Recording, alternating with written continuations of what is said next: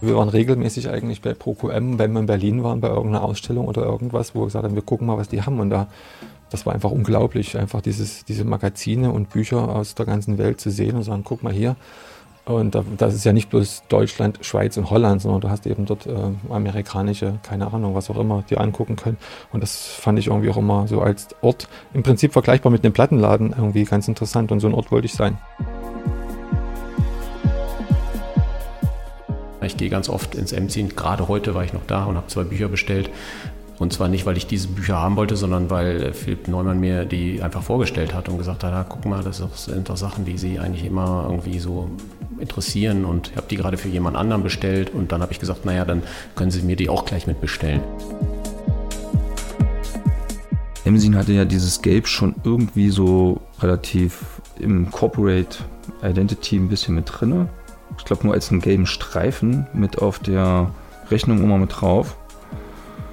Und ich fand es eigentlich eine ziemlich gute Idee, eigentlich alles in eine Farbe irgendwie zu bringen, weil ja noch Elemente dazu kamen, wie jetzt diese Bodenelemente, diese Puzzleteile oder diese Gerüststangen, was ja auch alles sehr modular aufgebaut war, um den Raum veränderbar auch zu machen in Zukunft. Themen, die was Eigenes haben, die nicht Mainstream sind. Sowas spielt schon fast mehr eine Rolle, als zu sagen, das ist ein schönes Buch. Also es gibt durchaus schöne Bücher, die wir dann nicht haben, weil ich brauche kein schönes Buch von einem Thema, was völlig uninteressant ist.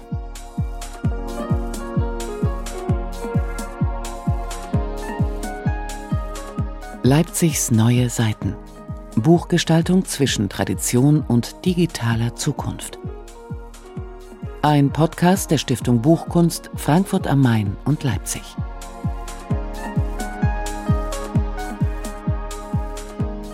Herzlich willkommen zu einer neuen Folge von Leipzigs Neue Seiten, dem Podcast der Stiftung Buchkunst.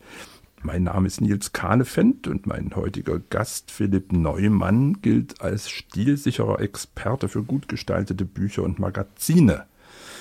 Gemeinsam mit seiner Partnerin Karin Laube betreibt Philipp seit 15 Jahren das M-Ziehen, einen Spot für internationale Magazine, Bücher, Editionen und Kataloge aus so ziemlich allen Feldern der visuellen Kultur, von Design über Architektur, Fotografie, Mode oder Pop. Seit Frühjahr 2022 ist das M-Ziehen unterm Dach des Museums der Bildenden Künste, dem Leipziger Bildermuseum, angedockt. Es ist aber deutlich mehr als ein Museumsshop oder ein klassisches Kunstsortiment. Hallo Philipp, schön, dass du da bist. Hallo, schön, dass ich hier sein kann. Danke für die Ankündigung. Äh, alles korrekt. Vielen Dank. Wir machen hier gleich live die Fehlerbetrachtung. Zunächst aber, wie sprichst du den Namen eures Ladens aus? Gibt es da die amtlich korrekte Form? Also ich habe jetzt Emzin gesagt. Also ganz ehrlich, so ein bisschen ist das unklar. Wir haben das irgendwie auch so ein bisschen den Leuten überlassen und ich finde, das ist okay im deutschen Raum. Manchmal benutze ich das wie ein Akronym, also bespreche die Buchstaben einzeln aus, aber ich finde das eigentlich auch okay. Es referiert halt ein Stück weit auf Magazinkultur. Ich habe auch äh, im Vorfeld davon erzählt, dass meine theoretische Diplomarbeit an der Hochschule für Grafik und Buchkunst sich eben mit Magazinkulturen beschäftigt hat, aber zum anderen eben auch auf diesen Ort des Magazins. Es gab zum Beispiel im Russischen, ich bin ja sozusagen schon ein paar Tage älter und Ostdeutsch, diese Magazin die äh, wir immer noch besucht haben, meistens in Kasernengegend. Und das also das Magazin. Genau, Magazin, genau. Also quasi, das ist natürlich irgendwie nicht immer durchhaltbar, aber irgendwie soll es auch ein Ort sein, wo man äh, sozusagen Sachen vorhält, und wo man auch mal was rauszieht und sagt, ach, ihr habt ja noch eine ein Jahre alte, weiß ich nicht genau, äh, Designkunst, ich will jetzt keine Beispiele nennen, oder Flaneur-Magazin und das habt ihr noch super und wir haben ja auch ein paar Bestellungen, gerade übers Internet.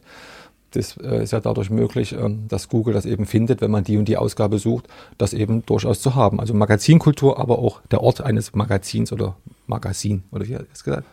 Ich okay. kann nicht so richtig russisch. Egal. Maga Magazin, Magazin, würde ich jetzt okay. sagen. Genau. Mhm. Okay, 2021, das war ja noch mitten in diesen Corona-Zeiten, die jetzt äh, Gottlob ein bisschen hinter uns liegen, wurdet ihr vom neuen Direktor des Bildermuseums Stefan Weppelmann gefragt, ob ihr dort in seinem Haus andocken wollt und den ich glaube damals verwaisten Museumsshop wiederbeleben wollt. Ihr saßt zu der Zeit noch im Kolonnadenviertel, einem inzwischen recht hip gewordenen Kiez, der hier im Blog beständig aufploppt, weil diverse Gestalter mhm. und Büchermacher dort inzwischen auch nicht mehr so ganz günstigen äh, Raum gefunden haben. Was hat euch gereizt an diesem Angebot? Und vielleicht noch mal eine Klammer danach. Habt ihr nicht befürchtet, von der großen Institution an die Brust gedrückt zu werden, dass euch vielleicht so ein bisschen der Atem ausgeht? Ja, also die Gefahr besteht natürlich und uns ist sozusagen diese Idee von Unabhängigkeit und von sozusagen einer eigenen Marke und einer eigenen Kuratorenschaft, wenn man so will, auch sehr wichtig. Und klar haben wir darüber nachgedacht, aber es gibt eigentlich zwei Sachen. Also zum einen waren wir damals schon 13 Jahre am Start mit kurzen Unterbrechungen. Ich war ja auch mal nicht da und äh, Karen ist ein bisschen später dazugekommen, weil sie eben auch Diplom zwei Jahre später gemacht hat. Dass wir einfach sagen, wollen wir das eigentlich immer so weitermachen in der Seitenstraße, ein bisschen nerdy und nett, aber irgendwie reicht's nicht für einen Kühlschrank. Oder wollen wir die Chance, und eben Herr Weppemann war mit seiner Kollegin da, das, das anzusprechen, nehmen und sagen, wir gehen jetzt in die Innenstadt und probieren eben so ein bisschen größer zu denken, äh, zu wirtschaften. Das ist das eine und das andere ist quasi eher inhaltlich, dass ich denke, dass diese Themen, die wir haben, eigentlich so eine Bühne verdienen. Also Buchpräsentation, wir machen ja auch viele Veranstaltungen. Kommen wir noch dazu. Okay. Und warum sollte das eigentlich immer, wir sind ja sozusagen auch gestartet in so einem akademischen Umfeld, also in der Nähe von der Hochschule für Grafik und Buchkunst, dann später Kolonnadenstraße, warum soll das eigentlich immer in so einer Seitenstraße immer so rein studentisch und immer low budget? Warum nicht einfach äh, sagen, wir sind zur Buchmesse im größten Museum in der Innenstadt und wir geben den sechs, sieben, acht Autoren, Verlagen einen Slot, um zu sagen, klar, kommt her und das meine ich mit Public Service, auch wenn ich das immer poste oder wir, dass wir einfach ja, ein öffentlicher Ort sind und mehr Öffentlichkeit als eigentlich in der Innenstadt und im größten Museum für kunstaffine Leute geht im Prinzip in Leipzig nicht. Und wir hatten da auch schon schöne äh, Begegnungen die so in der Kolonialstraße nicht gewesen wären. Natürlich kommen viele Leute nicht mehr oder andere Leute, aber das ist eben so der Preis.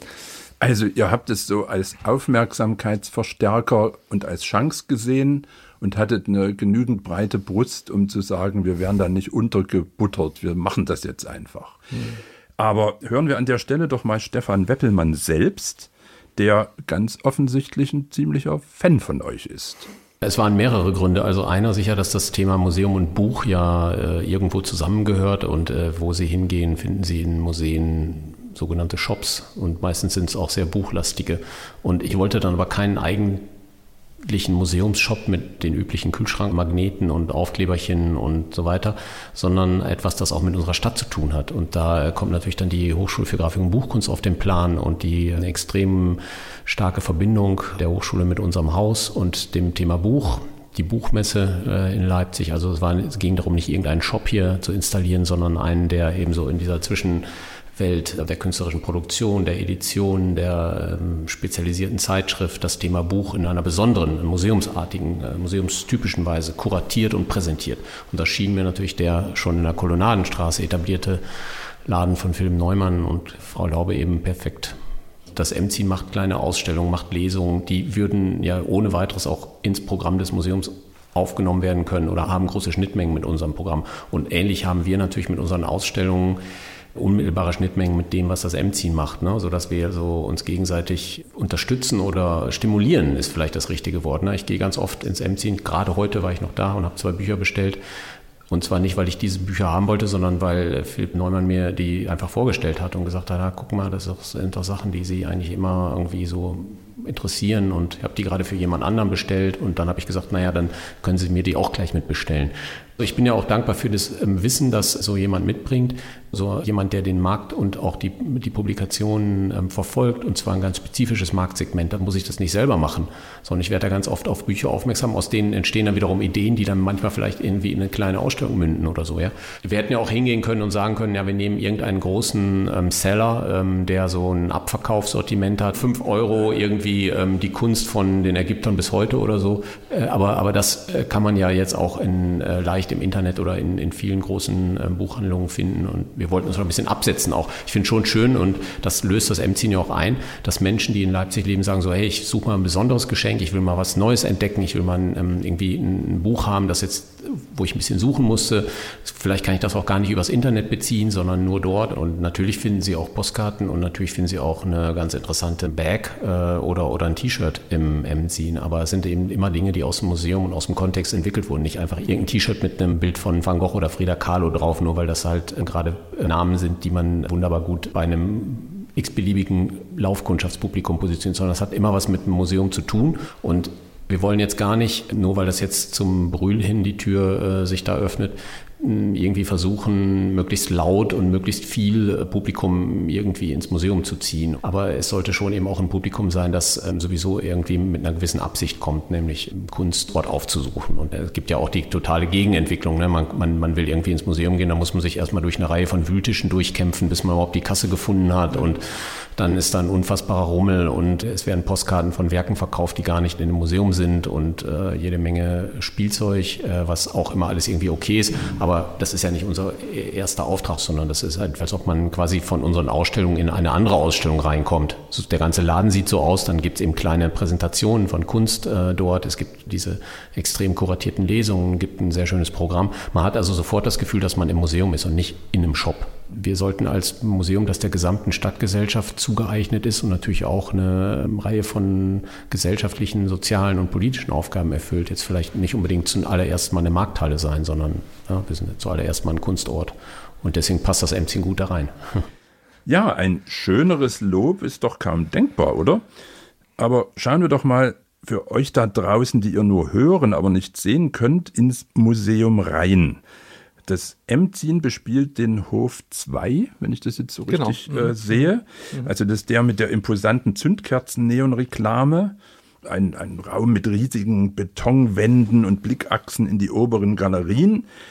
Und in dieser Halle ist das Emzin eine komplett gelbe Insel. So mhm. mhm. Displays, Containern, Sitzgelegenheiten. Eigentlich ein, ein Raum im Raum. Mhm. Bevor wir später nochmal auf das Shop-Design speziell kommen, vielleicht mal was zur Philosophie des M-Ziehen. Also ich muss in Klammern sagen, heute hat ja jeder Backshop äh, eine eigene Philosophie. Aber das mal beiseite. Zur Eröffnung kam mir öfter mal ein Slogan in die Augen. Space is the place. Mhm, mh. Wo kommt das her und beschreibt das so ein bisschen das, was ihr da äh, anfangen wolltet? Ja, die Insel oder der Ort im Ort oder der Laden im Laden, wie auch immer, genau das ist die Idee. Es, äh, viele von den Zitaten, die wir benutzen hatten, haben natürlich was mit Musik zu tun. In dem Fall eben Sun Ra, ein Musiker, der irgendwie immer den Raum, Space meint natürlich eher das Weltall in dem Fall, zum Thema gemacht hat und äh, das auch als äh, Motto. We're living in a space incredible. I can't believe it. It's really happening. Follow me!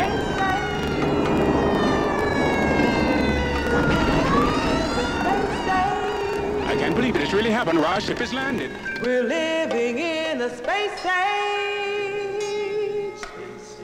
No matter who you are. Man kann auch einen Song von Dismiss nehmen, das zieht sich durch die Popkultur durch, dass also Orte, die man bespielt, Bühnen, die man bietet, äh, Themen, die man verhandelt, irgendwie so wichtig sind und eigen sind. Und genau das ist unter anderem eben auch das Thema gewesen. Wir hatten da so, ich habe drei verschiedene Karten gemacht mit diesem Space is the Place als Motto. Und im Prinzip sagt das auch ziemlich genau, dass dieser Ort eigentlich uns das ist das, der uns eben sehr wichtig ist. Und ich finde das auch so als Irritationsmoment für zumindest Leute, die damit gar nichts anfangen können, irgendwie auch ganz interessant, die mit solchen Sachen zu konfrontieren und zu sagen, okay, das ist mega kryptisch, ich verstehe das eigentlich gar nicht, ich will da mal hingehen oder auch nicht. Oder letztlich ist das ja auch eine Art von Barriere, die man so baut, dass, wo man sagt, okay, das ist, vielleicht findet ihr auch wirklich nichts bei uns, weil ihr vielleicht so ein paar Anspielungen auch nicht versteht, finde ich durchaus gut. Und ich meine, Selbstständigkeit und, und, und diese ganze Unternehmertum, das ist ja auch nicht leicht und äh, man macht das quasi ein Stück weit für sich selbst. Und wenn alle anderen mitziehen, ist es toll. Wenn nicht, ist es auch nicht schlimm. Also warum dann sozusagen das nicht auch ein bisschen ins Extrem treiben oder in, in, ins Maximum treiben? Also wir wollten nie ein traditioneller Buchladen sein. Also nach dem, nach dem Motto, wenn ich schon die meiste Zeit meines Lebens hier drin verbringe, dann absolut. soll es bitte auch Spaß machen. Ja, ja. absolut, absolut.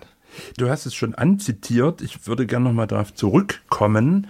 Findet man auch auf eurer Website auch nochmal so ein Motto, Public Service Visual Culture, Print Matters. Mhm. Also diese drei mhm, mhm, Sachen. Das ist wahrscheinlich so die Trias irgendwie, genau, die, ihr, die ihr im Blick habt. Ja. Ja, ja. Also zum einen geht es um Druckkultur, Printkultur, Print Matters. Es geht darum, wie wir schon gesagt haben, eine Öffentlichkeit zu bieten und Visual Culture. Ja, weil manchmal Leute auch so fragen, das finde ich auch völlig okay, was, um was dreht sich da eigentlich? Und ich habe ja schon gemerkt in der Anmoderation, das ist manchmal schwer zu fassen. Ich behaupte, bis auf vielleicht Literatur und Musik, die nicht wirklich bildende Künste sind oder sozusagen Bildwerdung darstellen, eigentlich zu versuchen, alles abzubilden. Und das ist eben von Architektur bis Mode, aber ich sehe das im Prinzip alles als künstlerische Disziplin. Und äh, von daher sollte dieser Begriff Visual Culture das eigentlich so weit formen, dass man da eben jetzt nicht bloß an Malerei denkt oder eben nicht bloß an Architektur, sondern an das visuelle äh, Erlebnis, was uns umgibt, mhm. komplett. So. Und Public Service? Naja, das ist ein Stück weit, oder geht, gehen wir jetzt wieder zurück zu diesem, das muss auch Spaß machen, dass man einfach denkt, was machen wir hier eigentlich? Eigentlich ist es eine öffentliche Tätigkeit, die wir anbieten. Also übertrieben gesagt, und das ein, ist ein Dienstleister eine Dienstleistung, quasi. genau, ja, ja, dass ich manchmal so aus Spaß sage, eigentlich müsste sozusagen der Steuerzahler für Buchkultur, die wir eben da präsentieren, Design, wie auch immer, eigentlich aufkommen. Das heißt, äh, es gibt ja Vorfälle, dass eben äh, Videotheken äh, obsolet geworden sind und dann hat das irgendwie eine große Library aufgekauft. Und es gibt natürlich ein paar Bibliotheken, die eben auch den Wert sehen und die HGB und die Burg, die eben ab und zu was bestellen. Aber dass man einfach sagt, wow, eigentlich müssten wir sozusagen im Prinzip bezahlt werden für das, was wir tun, weil das irgendwie nie wirklich ökonomisch angetrieben war, sondern wir kämpfen sozusagen für diese Themen, die eigentlich in Unterstützung fast bedürfen. Das ist ja Wasser auf die Mühlen, gerade von vielen Independent Publishern im Lande, die seit geraumer Zeit versuchen, eine Strukturförderung für, für ihre Branche irgendwie anzuschieben. Also es gibt diese, diese Preise, es gibt den Deutschen Verlagspreis, den Deutschen Buchhandlungspreis, alles sehr verdienstvoll. Aber im Moment äh, stehen ja viele äh, noch dazu nach diesen Corona-Jahren ökonomisch ziemlich bedenklich da. Und ja, im Moment, Stichwort Zeitenwende, ist natürlich für vieles Geld da und sowas gerät so ein bisschen aus dem Blick. Ne? Obwohl das am Anfang, sorry für diesen kleinen Einschub, aber da bin ich immer sofort auf, auf 100. Äh, es stand ja im Koalitionsvertrag, dass so eine Strukturförderung irgendwie auf den Weg gebracht werden soll in der Legislatur. Aber da ist es leider recht leise drüber geworden. Und ähm, ja, so verstehe ich diesen Gedanken jetzt von dir auch. Ne? Mhm, ja, absolut. Also ja, aber das ist, wir beobachten das ja auch schon eine ganze Weile, sobald das sozusagen in der Ökonomie ist und die einfach sagen, na, sie wollen doch eigentlich damit Geld verdienen und das muss sich doch irgendwie rechnen, bist du aus ganz vielen Fördermöglichkeiten auch raus. Und das ist manchmal äh, ernüchternd, weil man einfach denkt, Mensch, was wir hier eigentlich tun, ist doch eigentlich was für, für die Gesellschaft. Wir, wie auch immer, äh, halten Buchkultur hoch und altes Europa und irgendwie so. Aber äh, du müsstest eigentlich sagen, das ist überhaupt nicht, funktioniert überhaupt nicht. Das ist total defizitär vielleicht, äh, und wir machen eben ausschließlich von Montag bis Samstag Lesung, dann wäre es vielleicht eine Förderung. Aber ab und zu, aber eigentlich ein Laden, der sich auch tragen soll, da bist du eigentlich völlig uninteressant bis dato für Fördermöglichkeiten. Lass uns mal wieder zum Laden kommen. Du hast es auch vorhin schon angedeutet. Ihr macht natürlich auch Veranstaltungen und äh, Präsentationen etc. etc. Wie entsteht dieses Programm? Und äh, gibt es da auch äh, feste Reihen oder eine bestimmte Struktur? Wie, wie baut ihr das? Also ich habe hier mhm. gerade so ein, natürlich alles in eurer Hausfarbe gelb. Zu deinem T-Shirt passend. Äh, zu meinem T-Shirt passend, deshalb habe ich mir das heute extra angezogen. Äh, in diesem Gelb gehalten, also ein, ein Flyer von April 23, das, das also sind die Buchmessetermine. Zurück. Mhm. mhm. Und da war ordentlich äh, was los. Also vielleicht mal ein bisschen was zu dieser äh, Arbeit mit Veranstaltungen mhm. und Präsentationen. Also man muss sagen, das haben wir immer gemacht. Ich, äh, es gibt auch diese Mailingliste. Ich bin jetzt kurz vor der 300. Das heißt, wir haben also über die 15 Jahre schon sehr viele Veranstaltungen gemacht. Da gibt es natürlich mal zwei, drei Jahre, wo nicht viel ist, wo irgendwie fünf Sachen im Jahr sind. Aber derzeit ist es ein krasser Rhythmus. Das Museum hat uns halt darum gebeten, das auch weiterzumachen und wir haben das auch sozusagen besprochen, wie die Frequenz eben ist. Und das ist zurzeit ziemlich häufig und es gibt halt eine große weiße Wand. Bis dato war das ja quasi ein Ausstellungsort, dieser Hof 2, was wir vorhin geredet haben. Und an dieser großen weißen Wand können, bieten wir im Prinzip im Sinne einer Bühne, im, im Sinne von Public Service Leuten die Möglichkeit, im Prinzip ihre Sachen aufzuhängen und da eben sagen, es ist eine kleine Ausstellung, es ist eine Hängung, es ist eine Präsentation, was auch immer. Wir kennen natürlich viele Leute, aber viele Sachen ergeben sich auch, weil wir eben deren Sachen auf Kommission haben. Oft hat das was mit Büchern zu tun. Sehr spannend. Aber ihr macht noch mehr. Man kann euch also auch treffen außerhalb der Leipziger Stadtgrenzen. Ihr mhm. seid also einigermaßen regelmäßig auf Messen und Märkten mhm. unterwegs. Also sowas wie den Büchergarten in Leipzig, also so eine, so eine Independent Buchmesse. Die It's a Book hat sich ja auch extrem etabliert inzwischen schon in der Hochschule für Grafik und Buchkunst. Sowas wie Miss Read im Haus der Kultur und der Welt. Warum macht ihr das? Also ja, also zum einen ist das so ein bisschen die Szene, aus der wir kommen. Also wie soll ich sagen, weder der Ort noch das komplette Programm war immer so, sondern in den 15 Jahren gewachsen aus so Sachen, die also auf Kommission da sind, aus Self-Publishing, Zines, Studenten, ich sage immer so Schreibtischtäter, die also wirklich was Kleines machen und sagen, so, das hat sich sozusagen äh, daraus so entwickelt. Das heißt, wir kommen so ein bisschen aus dieser Szene. Ich bin dort auch sehr gerne und kenne dort, glaube ich, auch mehr Leute als jetzt bei Lars Müller Publishers oder Gestalten. Da, das ist ja wirklich ein anonymisierte großer Verlag, wo man bestellt und dann hat man das da und es sind noch tolle Bücher, aber es ist nicht, nicht dasselbe. Aber ich muss auch dazu noch sagen, das hat sich in den letzten Jahren sehr beruhigt, nicht nur wegen Corona, sondern wir haben eben auch jetzt ein bisschen drei Jahre altes Kind noch bekommen und haben uns irgendwie schon vor einer Weile irgendwie entschieden. Eben, wir waren damals auch in Frankfurt und Basel und Mainz. Es gibt sehr viele so Kunstbuchmessen, Self-Publishing, oft so an Hochschulen äh, oder eben an Haus der Kultur in der Welt angeschlossen. Ganz sympathisch und wirklich immer nett und es sind so tolle Wochenenden, coole Leute. Also es ist eine, eine quasi eine globale Welt, die sich da so trifft wo man dann mal freut, sich freut, wenn man eben, wie sagt man, exotische Sachen äh, von woanders sieht, aber eigentlich sind es natürlich Leute aus New York und Zürich und Leipzig, die sich da so treffen. Das ist ganz, ganz toll eigentlich. aber die, die Familie hat es dann äh, mit sich gebracht, ja, dass ihr genau. eure Tapeziertische nicht mehr an, an jeder dieser Veranstaltungen genau, aufschlägt. Genau, genau. Habt ja, ihr noch was gemacht jetzt? Also gibt es irgendwie mal so eine Ausnahme, wo ihr sagt, das geben wir uns jetzt mal? Büchergarten, den Felix, äh, einer der Macher, Mitmacher, äh, sympathisch und deswegen gerne. Und Conne Island ist auch ein Ort, der mir selber viel bedeutet und deswegen ist das toll, oder die EFZ oder Itze Book ist traditionell mit Markus Dresen, die waren ja auch hier zu Gast und, und HGB, weil ich da studiert habe, natürlich auch was, wo man gerne ist und wo man auch keine Probleme hat, da irgendwie einen Karton hinzurollen mhm. innerhalb von Leipzig. Aber wir fahren nicht mehr irgendwo hin, allein schon, weil das schwer. Also ich meine, wir fahren weg, aber da, da muss man einfach ins Verhältnis setzen. Macht man ein Wochenende Brandenburg wandern mit dem Kind am See oder sitzt man irgendwo und redet über Self-Published Scenes, was wirklich toll ist. Jetzt gerade ist der sozusagen, schwingt das gerade in, Richtung äh, Familie und Bruno.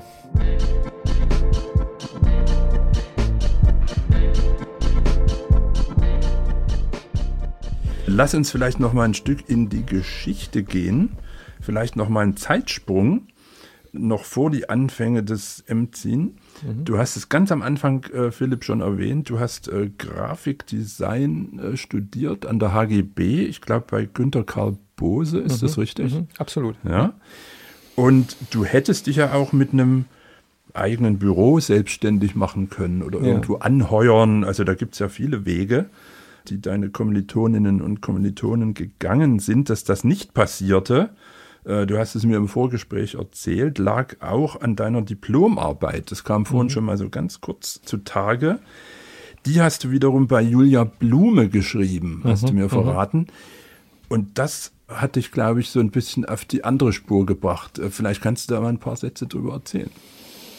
Also das war sozusagen immer Thema, dass es eigentlich auch Orte braucht, um das sozusagen aus der Theorie oder aus dem Machen in einem kleinen Büro, wo man sagt, wo wird das eigentlich verkauft? Und ich war damals in der Zeit, weiß ich noch, Erasmus-mäßig in Barcelona, in Berlin gab es ProQM, beziehungsweise 2008 übrigens, als wir gestartet sind, hat auch Motto angefangen und Do You Read Me? Das war also auch eine Zeit, wo sehr viele Läden gesagt haben, wir probieren das jetzt mal. Und da dachte ich, wo haben wir eigentlich in Leipzig so einen Ort, wo sowas äh, angeboten und vertrieben wird? Und das wollte ich irgendwie dann sein. Und ich hatte damals, geht es wirklich sehr weit zurück, ich habe in den 90er Jahren auch in einem Plattenladen mitgemacht und äh, mitbetrieben, würde ich fast sagen. Und, Wir dürfen Namen nennen. Ja, Schall und Rausch. Ach, bei Uli. Gerade bei Uli, genau. Und irgendwie hatte ich immer so, eine, so ein Interesse, auch äh, das anzubieten und mit Leuten über sowas zu reden und Sachen zu besorgen. Und ich sehe eigentlich da nicht so einen großen Unterschied zu. Also ich war damals so für die elektronische Musik und Hip-Hop so zuständig, aber ob man FX Twin nach Leipzig bringt, äh, zehn Stück oder was so die guten Vinylzeiten waren oder eben, keine Ahnung, ein gut gemachtes, äh, selbst verlegtes, was auch immer, Ziehen-Buch, ist irgendwie so ein ähnlicher Ansatz eigentlich, dass man sozusagen äh, Sachen versucht anzubieten, Public Service eben.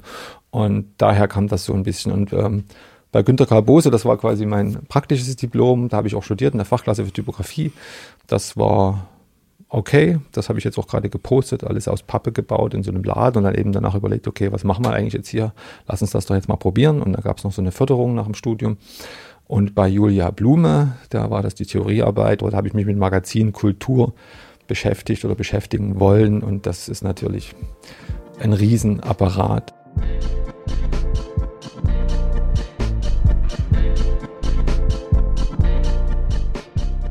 Ja, lass uns doch noch mal einen kurzen Zeitsprung machen und uns noch mal diesen allerersten Laden, ich glaube in der Paul-Gruner-Straße war der, äh, mhm, äh, anschauen, mhm. 2008. Äh, wie sah das aus? Wie muss man sich das allererste M-Ziehen vorstellen? Naja, also zum Diplom selber war das alles mit Papa ausgekleidet und sozusagen das äh, auch der Versuch, so ein spielerischer, äh, silhouettenhafter, äh, kulissenhafter, wie auch immer, Laden zu inszenieren. Und Teil der Praxis war eben auch so ein Corporate Identity, wie auch immer. So, und äh, aber als wir dann tatsächlich eröffnet hatten, nach zwei, drei Monaten, war der weiß und da haben wir sozusagen ein kleines Regal, das was jetzt immer noch benutzt wird. Also diese Upcycling-Idee war irgendwie immer Teil davon. Das müssen wir erklären. Up sein. Okay, also das Wiederverwendung des Materials. Ich mag ja solche einfachen Mischhölzer, die also quasi keine eigene Struktur mehr haben, sondern eben eigentlich wie Pappe funktionieren und demzufolge natürlich irgendwie recht gut zu bauen und zu kalkulieren sind für jemanden, der aus so einer Freehand Illustrator, wie auch immer, Zeit kommt. Naja, und äh, da stand einfach nur ein kleines Regal, was heute immer noch da ist, aber jetzt ist es eben gelb und jetzt ist es Teil von fünf großen Regalen. Und da standen vor allen Dingen äh, Kommissionssachen drin und ja, im Prinzip Sachen, die wir mochten oder die ich mochte, die ich irgendwie immer schon da haben wollte. Viel auf Kommission, äh, hatte ich schon gesagt, und von kleinen Verlagen und von Freunden und von Künstlern. Also wenn ich das heute so sehe, finde ich das auch ähm, interessant, aber ich weiß auch nicht, wer da sozusagen da überhaupt was gefunden hat. Also die Auswahl war nicht besonders groß. Wie sah denn eure erste Kundschaft aus? Waren das dann die, das die, die Freaks aus mhm. Konnewitz oder eher der erweiterte Freundeskreis? Naja, eher so der erweiterte Freundeskreis und, und Mitstudenten, die halt auch mal gucken wollten und das so unterstützt haben und so. Ich würde sagen, dass äh, das war, war überschaubar. Aber wie gesagt, es gab auch nicht so viel zu finden. Das war dann eher so wie, ach, ich glaube, der fände das gut so funktioniert es ja heute zum Teil auch noch und da bestelle ich das mal und dann hat man das so da und dann schickt man dem eine Nachricht, du, das Buch ist da, komm doch mal vorbei und dann kommt man vorbei, dann trinkt man einen Kaffee und dann nimmt er das wirklich mit und dann so, okay, da kann ich jetzt noch ein Buch bestellen. So ein bisschen auf dem Niveau. Okay. Wann seid ihr und warum dann in die Kolonnadenstraße gezogen? Also 2.8, das war ja quasi Paul Gruner Straße, ist unweit der HGB. Das hat es eben auch viel mit dem Diplom zu tun, dass ich damals einen Laden gesucht habe, den man mieten konnte für das Diplom und sind eben dann dort geblieben. Und dann hatten wir drei Jahre lang äh, als Nachbarn Lubok. Während der Christoph natürlich irgendwie uns in den ersten ein, zwei Jahren noch immer mal supportet hat, da kam dann irgendwie so zu Weihnachten vorbei und hat dann eben mal so für 100, 200 Euro Bücher gekauft und so, wow. Und naja, und was denn eigentlich mit dem Nachbarladen? Ist der frei und wir überlegen was und ach, ihr macht ja auch Veranstaltungen, finde ich super. Und dann waren die unsere Nachbarn drei Jahre lang. War eine schöne Zeit, kann mich noch erinnern, da war auch jemand da, der hat dort ein Regal reingebaut, unglaublich, sowas habe ich noch nie gesehen. Sowas hätte ich gerne selber, also einfach so quasi an die Rückwand, einfach ein Riesenregal, was im Prinzip das Privatregal von Christoph war.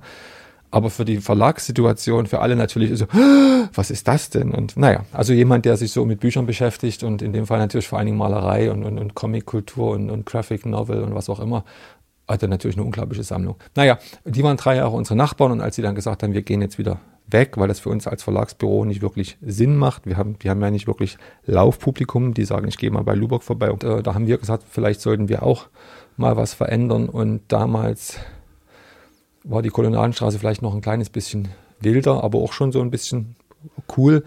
Das war quasi eine Residenzi, die irgendwie mit Fördermaßnahmen Künstler die Möglichkeit gegeben hat, dort zu übernachten, hinten in so einer Duschsituation und vorne auszustellen. Und das haben die irgendwie ein paar Jahre gemacht. Und die hatte ich dann in meinem E-Mail-Verteiler auf der Frage, kennt jemand jemanden? Und da haben die sich gemeldet, ihr könnt ja zu uns reingehen. Und ich kann mich auch noch erinnern, dass wir am Anfang so ein kleines bisschen weniger kommerziell aufgetreten sind, sondern eher das so als ein Kunstprojekt so ein bisschen verkauft haben mhm. und dann nach zwei, drei Monaten dann regulär volle Miete bezahlt haben gesagt, pass auf, wir sind eigentlich ein Buchladen und wollen auch immer nur das sein. Und äh, wir sind nicht Künstler, die irgendwie so ein Projekt machen, was in einem Vierteljahr vorbei ist, sondern das ist, wird jetzt auf Dauer hier sein, fänden das toll. Und der Vermieter, wir sind ja auch heute noch ein Hauptmieter dort, obwohl wir im Museum sind, haben wir das quasi untervermietet.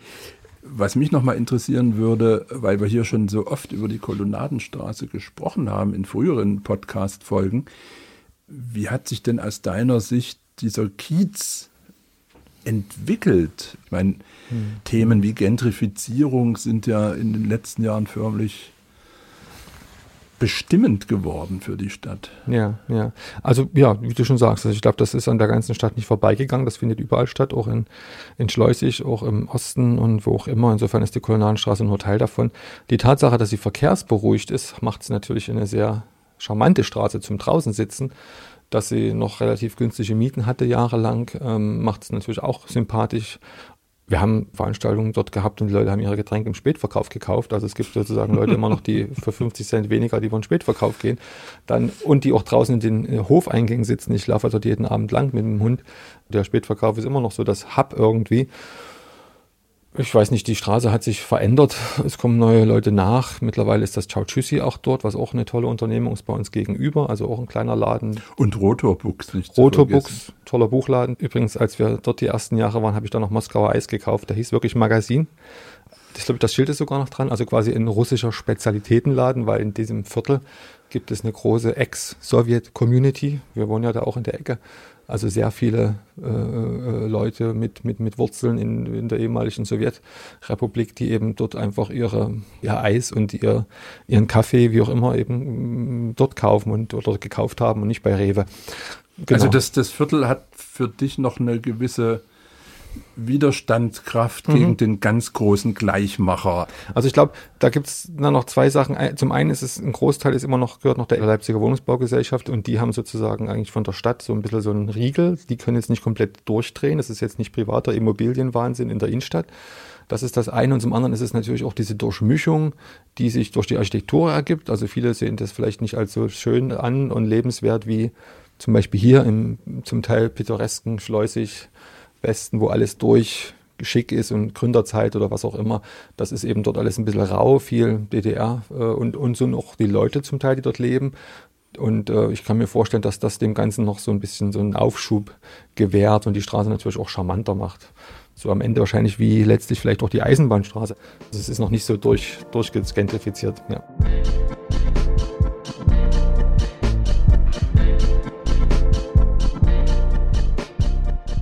Okay, harter Schnitt. Mhm. Wir gehen jetzt nochmal in äh, das Emzin im Museum mhm. und schauen uns mal ein bisschen euer Sortiment an. Mhm. Also wenn man so davor steht, vor dieser Insel, wie wir sie vorhin schon beschrieben mhm. haben, vor der gelben Insel, sehe ich äh, die Regale mit Frontalpräsentation. Ja. Dann gibt es Container, deren Innenleben nicht so schnell ins Auge äh, fällt. Da muss man so ein bisschen forschen.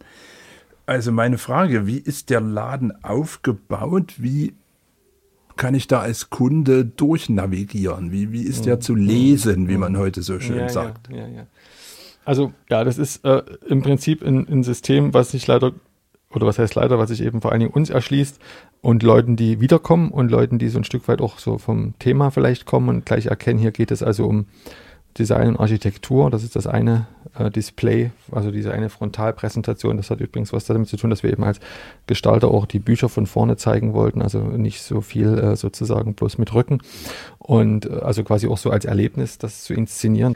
Und es gibt dann ein Regal, da ist eben augenscheinlich Kunst, Malerei und äh, Fotografie und Theorie und natürlich immer das Regal, was da direkt im Anschluss steht, äh, sozusagen featuret die etwas älteren Titel oder die vielleicht äh, neu sind, aber eben nicht oben stehen, wie auch immer. Und dasselbe gilt auch für die Popkultur, also Mode, Musik.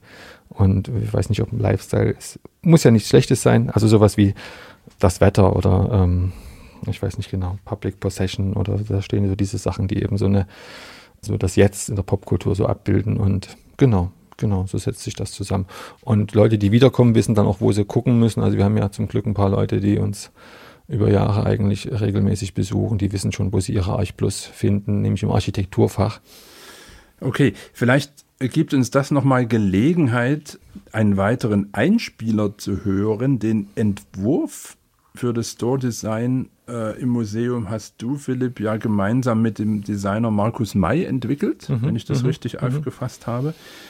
Und wir wollen an der Stelle mal Markus May in einem kleinen Einspieler hören mit seiner Sicht auf die Dinge. Sehr gut. Philipp kenne ich seit, ich würde sagen, ca. 2009, als sie den Laden eröffnet hatten, damals noch Zentrum Südwest. Und eine gemeinsame Bekannte, die hatte damals eine Ausstellung dort gehabt zu Objekten. Und irgendwie kam man dann ins Gespräch und haben den Kontakt gehalten. Und ich war hin und wieder auch dort Bücher kaufen und wir hatten uns immer mal wieder ausgetauscht über Themen, die uns beide interessiert hatten. Und genau, 2020 kam er irgendwie auf mich zu. Er wusste ja auch, was mich so interessiert, was ich so mache. Und hat mich eigentlich gefragt, ob ich es mir vorstellen kann oder interessiert bin, an der Entwurfs- und Planungsarbeit mitzuarbeiten. Und dann wurde es langsam konkret und wir haben uns getroffen und haben irgendwie über das Projekt gesprochen. Genau, und Sachen, die mit einfließen sollten. Und was wir auf alle Fälle so mit transportieren wollten, so von den Ideen, waren eigentlich auch so diese Counterculture Movements so der 60er Jahre. Diese Bewegungen auch so aus verschiedenen Designern und Künstlern wie so Buckminster Fuller, Ken Isaac, Viktor Papanek, Toro Sotsas oder Stuart Rand die ähm, haben halt so alternative Lebensmodelle und Raumstrukturen und solche Sachen entwickelt. Ja, auch nachhaltiger Umgang mit Material und Umwelt. Genauso wie auch so der Gedanke des Raumschiffs. Ja, also was auch so maßgeblich so von Buckminster Fuller so ein bisschen vorangetrieben wurde. Und das war eigentlich so ein bisschen auch die, die, die Grundidee so eine Art Raumschiff im Raum zu platzieren und halt auch die Sachen wieder zu verwenden, die es irgendwie schon gab aus dem Laden davor und die zu integrieren. Also die Boards, diese Displays und auch diese Regale und der Tisch quasi auch. Die wurden alle dann einfach in derselben Farbe gestrichen.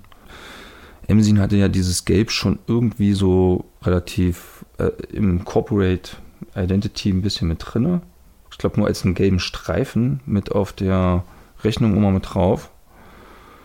Und ich fand es eigentlich eine ziemlich gute Idee, eigentlich alles in eine Farbe irgendwie zu bringen, weil ja noch Elemente dazu kamen, wie jetzt diese Bodenelemente, diese Puzzleteile oder diese Gerüststangen, was ja auch alles sehr modular aufgebaut war, um den Raum veränderbar auch zu machen in Zukunft.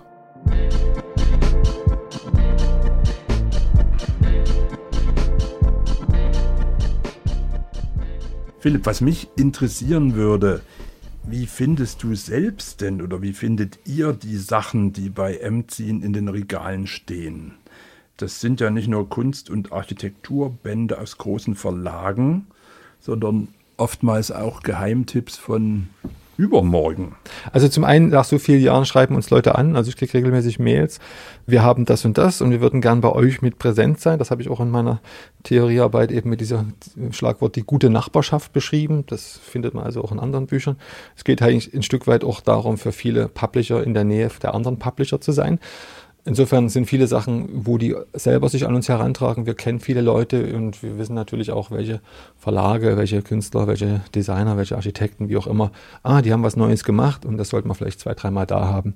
Und so setzt sich das eigentlich zusammen. Also Leute kommen selber an uns ran oder Sachen, die wir auch entdecken. Ich war jetzt am Montag in Weimar, ein guter Freund betreibt dort einen kleinen, tollen Buchladen und ich komme natürlich nicht umhin, trotzdem in das Programm zu schauen, ob da irgendwas ist, wo ich sage, ah, cool, wo hast denn das her? Wieso steht das nicht Genau, bei uns? So ungefähr. Vieles ist ja eben, wie gesagt, äh, selbst verlegt und dann machen die auch den Vertrieb selbst. Das sind also Sachen, die keine festen Strukturen haben. Das macht, finde ich, den Reiz auch aus. Und ich finde, man kann große Publikationen bei Lars Müller über Rem Koolhaas nicht über, ohne kleine, selbstverlegte Architekturpublikationen denken. Es geht um die Mischung von beiden. Kennst du diese Leute auch persönlich? Also jetzt die Macher von Do You Read Me oder was gibt's da? Soda Books in München oder so. Kennt man sich? Ja, man kennt sich zum Teil. Also Soda Books kenne ich nicht persönlich, aber Do You Read Me, die kenne ich. Die Jessica ist ja jetzt auch Vertreterin, die hat jahrelang das gemacht mit Marc, ist jetzt nicht mehr dabei. Den Motto kenne ich, die ProQM, da war ich auch mal, äh, mal so einen Vormittag, die haben mich da so ein bisschen rangeführt, weil sie natürlich möchte einen Buchladen können. Da Kito Neto hat dort eine Zeit lang gearbeitet, über Kito ging das. Ähm, und da hab, haben die mir mal so ein paar Tipps gegeben, du musst das dann so und so machen und das ist dann sieben Prozent und wenn du das abrechnest. Also du hast dort so ein bisschen buchhändlerische Ja. Nachhilfe gekriegt. Also das war wirklich nur so ein halber Vormittag. Jetzt- Unbezahltes Praktikum. Ja, ja, ja, so ein bisschen. Und Kito meinte, geh doch mal vorbei und du willst sowas in Leipzig machen. Das sind gute Leute und das sind auch tatsächlich gute Leute mit einem unglaublich guten Laden. Also sehr prägend für mich. ProQM ist ja, wenn ProQM. man so will, Mhm. eine Blaupause für viele solcher Läden. Ne? Ja, ja, unglaublich. Also das ist, ich meine, die meisten von den Betreibern sind mittlerweile so wie der Jesko und so, die sind einfach in, im akademischen Dienst. Äh, die sind also quasi Founding Member, aber eben nicht mehr praktizierend. Ich glaube aber, eine der äh, Mitmacherinnen ist noch da. Also das ist einfach alles, die sind auch einen langen Weg gegangen. Aber diese Unterschrift, die sie auch immer hatten, thematische Buchhandlung, fand ich auch immer ganz toll. Da geht es natürlich mehr um Architektur und um Stadt und viel um Theorie. Also die haben riesengroße Regale mit ich weiß nicht was, äh, Reklam und Merve. Das haben wir natürlich nicht. Aber äh, zu sagen, wir äh, kümmern uns um bestimmte Themen, das fand ich irgendwie schon immer toll. Und ich weiß noch, dass ich da im Studium, ich will es jetzt nicht benennen, mit wem, aber wir waren regelmäßig eigentlich bei ProQM, wenn wir in Berlin waren, bei irgendeiner Ausstellung oder irgendwas, wo wir gesagt haben, wir gucken mal, was die haben. Und da, das war einfach unglaublich, einfach dieses, diese Magazine und Bücher aus der ganzen Welt zu sehen und sagen, guck mal hier. Und da, das ist ja nicht bloß Deutschland, Schweiz und Holland, sondern du hast eben dort äh, amerikanische, keine Ahnung, was auch immer, dir angucken können. Und das fand ich irgendwie auch immer so als Ort, im Prinzip vergleichbar mit einem Plattenladen, irgendwie ganz interessant. Und so ein Ort wollte ich sein, genau. Was findest du interessant? Also was, was sind so Printed Matters, die dich anfixen, interessieren, Hm. wo du sagst, hey, das will ich unbedingt äh, in meinem Laden haben? Also Ja. was, was, was müssen Printprodukte haben, äh, dass Mhm. sie dich begeistern? Wenn das Buch selber nicht bloß eine Dokumentation ist von künstlerischen Arbeiten, sondern das Buch selber ein Objekt ist. Und ich rede jetzt ehrlich gesagt nicht nur von Kunst, sondern auch von Design, weil es geht ja ganz stark auch um Design, Buchdesign, mhm. was sozusagen dich, wie ein Film es schafft, dich eigentlich wegzuholen, egal ob Magazin oder Buch, Reinzuziehen. reinzuziehen, genau, oder wie die gute Literatur das eben auch kann. Und da sagst du, krass, du hast eigentlich dort einen Parallelkosmos. Du hast dort eigentlich so eine, wie sagen wir, eigentlich fast was Eskapistisches. Und das finde ich persönlich ganz toll. Ich nehme mir nicht mehr jedes Buch mit, was das kann, aber ab und zu gibt es mal Beispiele. Die Hochschule für Grafik und Buchkunst, wo wir herkommen, wir haben da lange drüber gesprochen, haben eine eigene Publikationsplattform, das Institut für Buchkunst. Und da habe ich mal eins mitgebracht, was ich persönlich sehr schön gemacht finde und auch ein interessantes Thema, weil wir, glaube ich, auch ein bisschen in der Geschichte ab und zu schwelgen. Es gab zu DDR-Zeiten ein Buch, das hieß Weltall Erde Mensch, was also einem sozusagen ein bisschen einem selber auf dem Schritt ins Erwachsenwerden eben den, die Welt, den Kosmos, die Menschheit näher bringen sollte. Und äh, das war natürlich abrupt zu Ende mit dem Ende der DDR. Wie dem auch sei, also das ist quasi am Institut für Buchkunst verlegt, ein rein künstlerischer Take auf die Idee dieses Welterde Mensch Buch. Das ist die Nummer 23, die es eben quasi nie gegeben hat. Bei der 22 war Schluss. Und man sieht also Abbildungen, aber kombiniert mit grob gerasterten Aufnahmen von ja im Prinzip anderen Sachen aus Weltall, Erde, Mensch. Und da hinten ist auch ein Text, im Übrigen von Jan Wenzel, der das Ganze nochmal so ein bisschen historisch einordnet. Das ist ein ganz schön gemachtes Buch, es vor zwei, drei Jahren erschienen. Und ich glaube, da wir hier ja beim Podcast der Stiftung Buchkunst sind, das gute Stück ist auch prämiert worden. Gibt's das noch? Das gibt es noch, unter anderem auch in diesem gut sortierten Buchladen, über den wir die ganze Zeit reden.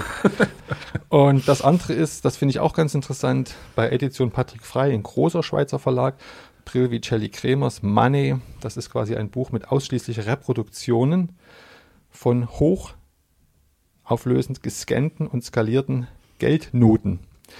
Also die haben sozusagen immer sich schon auf ihren Reisen auch Geld, wie sagt man dazu, Noten, Geldscheine mitgenommen. Ja, kleine gebrauchte Scheine. Genau, und wenn man sich diese Details, die man teilweise gar nicht mit Auge erkennen kann, einfach dann mal groß zieht, entsteht daraus eigentlich ein ganz eigener Narrativ.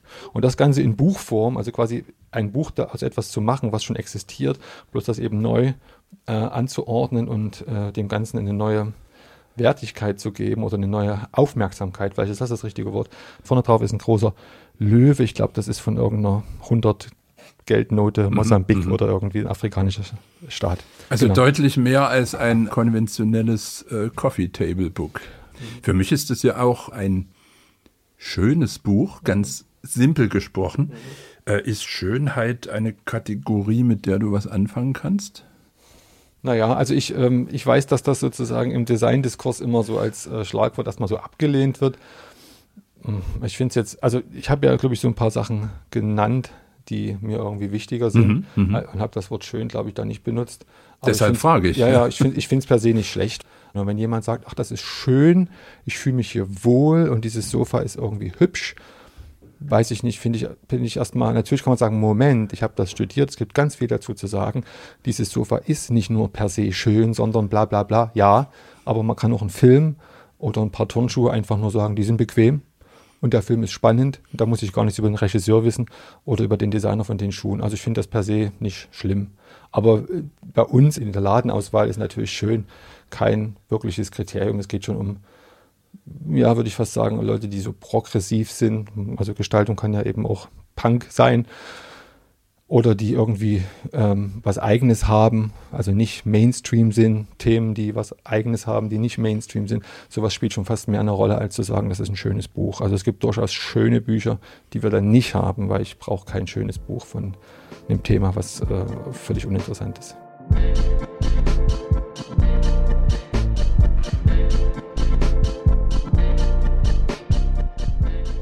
als ich das erste Mal in euren Laden in der Kolonnadenstraße kam, war ich etwas beklommen.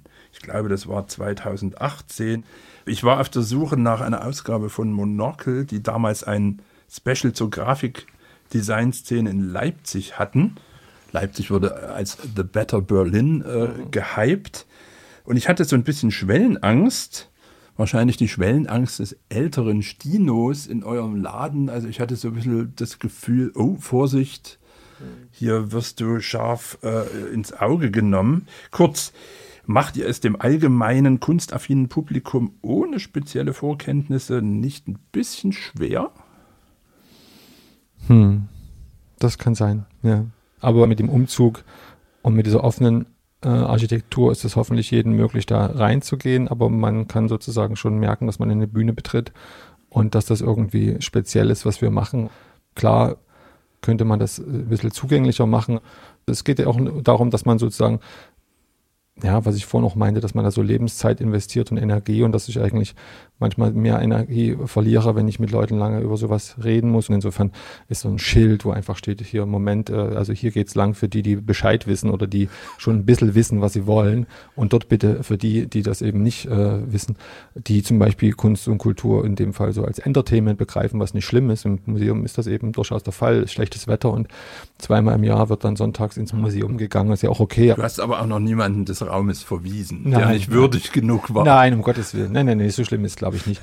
Also, also diese Intimität, die es eben in der Kolonnadenstraße gab und in der Paul Straße, das gibt es ja jetzt auch im Museum nicht mehr. Es ist also viel offener. Es läuft keine Musik mehr. Es ist für jeden im Prinzip was zu finden. Und wenn er bloß Kopfschütteln wieder geht, hätte er eigentlich die Chance gehabt, eine Postkarte zu kaufen oder ein Plakat. Er muss also jetzt hier nicht irgendwie ein nerdisches Buch kaufen, was wir toll finden, uns ist das durchaus bewusst, wenn man aus dieser Nische rausgeht, dass man da auch anders auftritt irgendwie. Die Zeit ist uns schon wieder mächtig davongelaufen, lieber Philipp. Dennoch die Frage, vielleicht hast du noch zwei Printed Matters, die du unseren Hörerinnen und Hörern aktuell ans Herz legen kannst, die man auch bei euch bekommt. Vielleicht sogar, unser Podcast heißt Leipzigs neue Seiten, vielleicht eine neue Seite aus Leipzig. Mhm. Fällt oh, dir was bin ein? Ich jetzt gar nicht so richtig vorbereitet. Ich überlege gerade, was jetzt in den Regalen steht. Also was Gute. Es muss ja nicht unbedingt im Regal stehen, aber ja. gibt es irgendwas, von mhm. Leipziger Publishern oder Künstlern, wo du sagen würdest, hey, da guckt euch das mal an? Also was ich ganz toll finde, ist dieses Anne Haifisch Buch.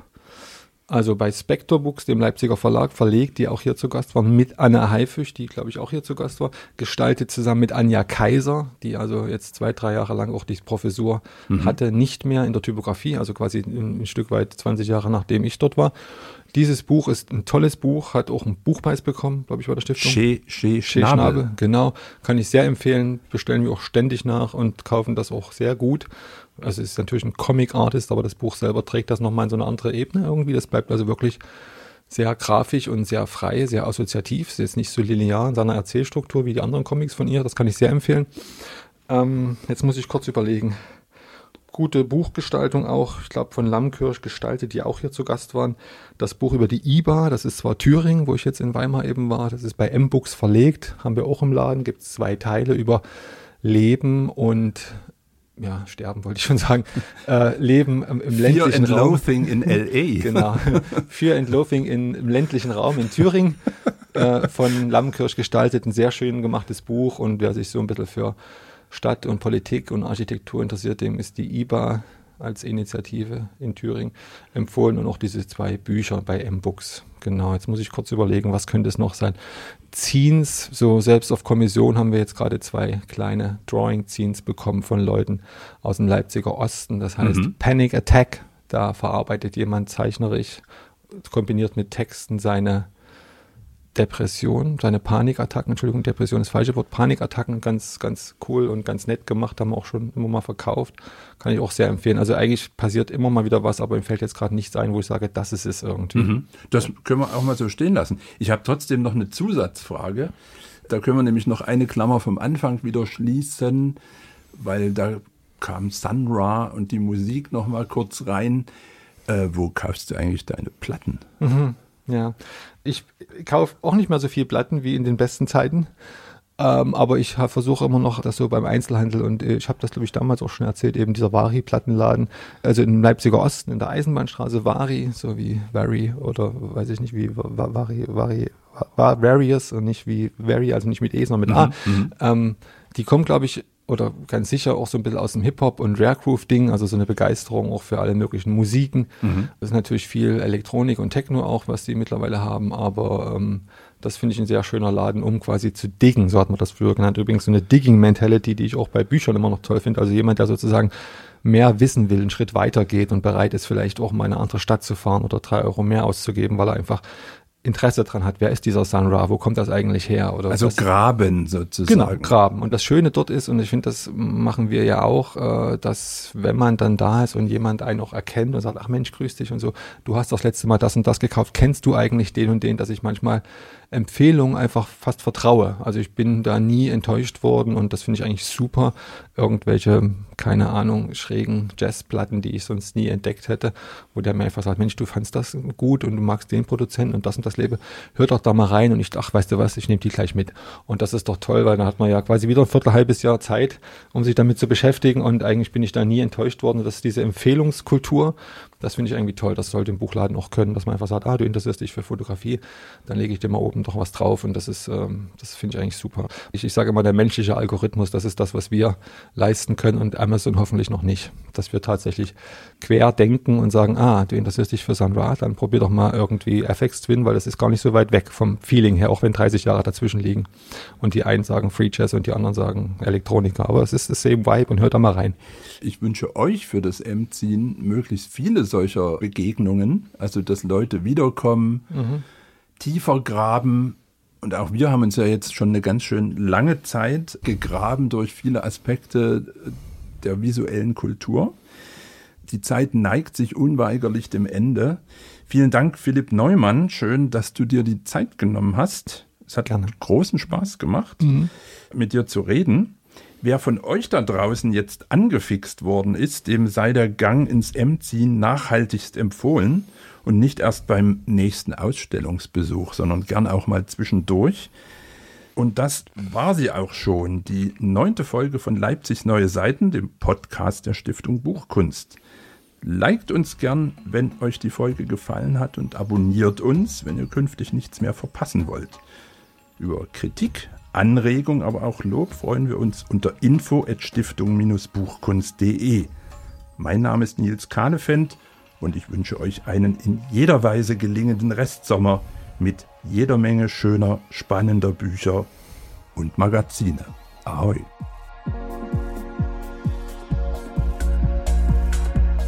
Leipzigs neue Seiten. Buchgestaltung zwischen Tradition und digitaler Zukunft. Ein Podcast der Stiftung Buchkunst Frankfurt am Main und Leipzig.